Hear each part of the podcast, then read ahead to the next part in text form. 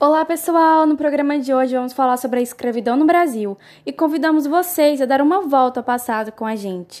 Vocês vão perceber como a escravidão está diretamente ligada à formação do espaço agrário.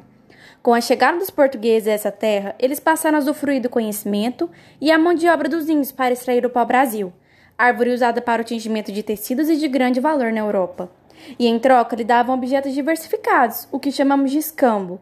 Essa relação foi o início da escravidão no Brasil e contribuiu para o preconceito contra os indígenas e a redução populacional desse grupo.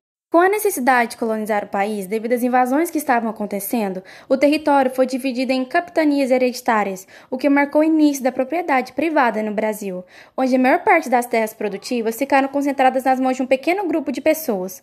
Além disso, foi pensado em um produto que desse lucro aos portugueses, o açúcar tornou-se indispensável o aumento da mão de obra de origem escrava. Os pretos, homens, mulheres e crianças, foram escolhidos para ocupar esse lugar, por serem mais aptos ao trabalho do que os indígenas, terem mais conhecimento sobre a plantação de cana-de-açúcar e, o principal, o tráfico negreiro era o mais lucrativo da época.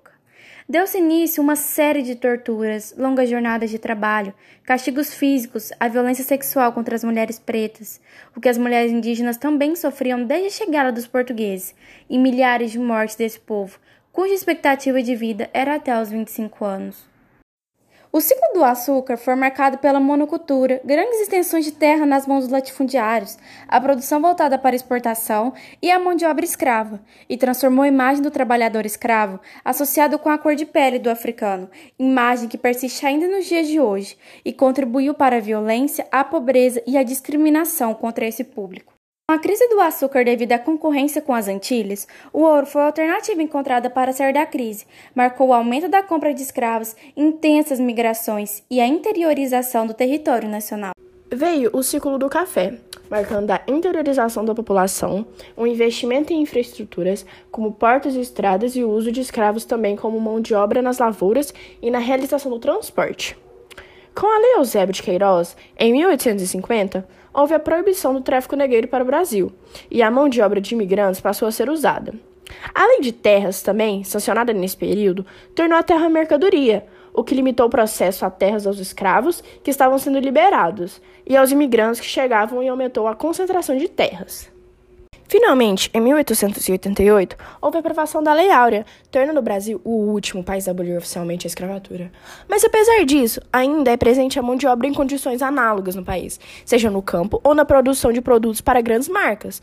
Muitas pessoas ainda trabalham em jornadas exaustivas, em ambientes com condições desagradáveis, recebendo muito pouco ou nada pelo seu trabalho.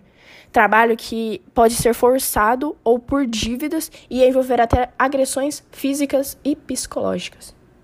O trabalhador escravo nos dias atuais sofre com retenção de salário, onde o empregador diz que ele irá receber apenas no final do serviço, o que obriga ele a permanecer no local. O isolamento geográfico, que consiste em levar os trabalhadores para as áreas distantes da sociedade ou de difícil acesso, sem meios de comunicação e estradas. E a retenção de documentos, a apreensão dos documentos desses trabalhadores pelo empregador para dificultar a denúncia ou a fuga. Erradiar o trabalho escravo é uma situação extremamente difícil, apesar de ser tratado como crime no Código Penal. A falta de fiscalização e punição contra aqueles que empregam trabalhadores sobre essas condições levando em conta que só essas medidas não são suficientes para erradicar a escravidão. É necessária a criação de políticas públicas que deem assistência à vítima de forma que os trabalhadores possam se desvincular da situação de exploração. E o principal é informar a população que existem casos assim, promovendo debates sobre o trabalho escravo, tornando a comunidade preparada para enfrentar o problema e denunciar essas práticas, e até mesmo as pessoas terem conhecimento de quando estão sendo exploradas.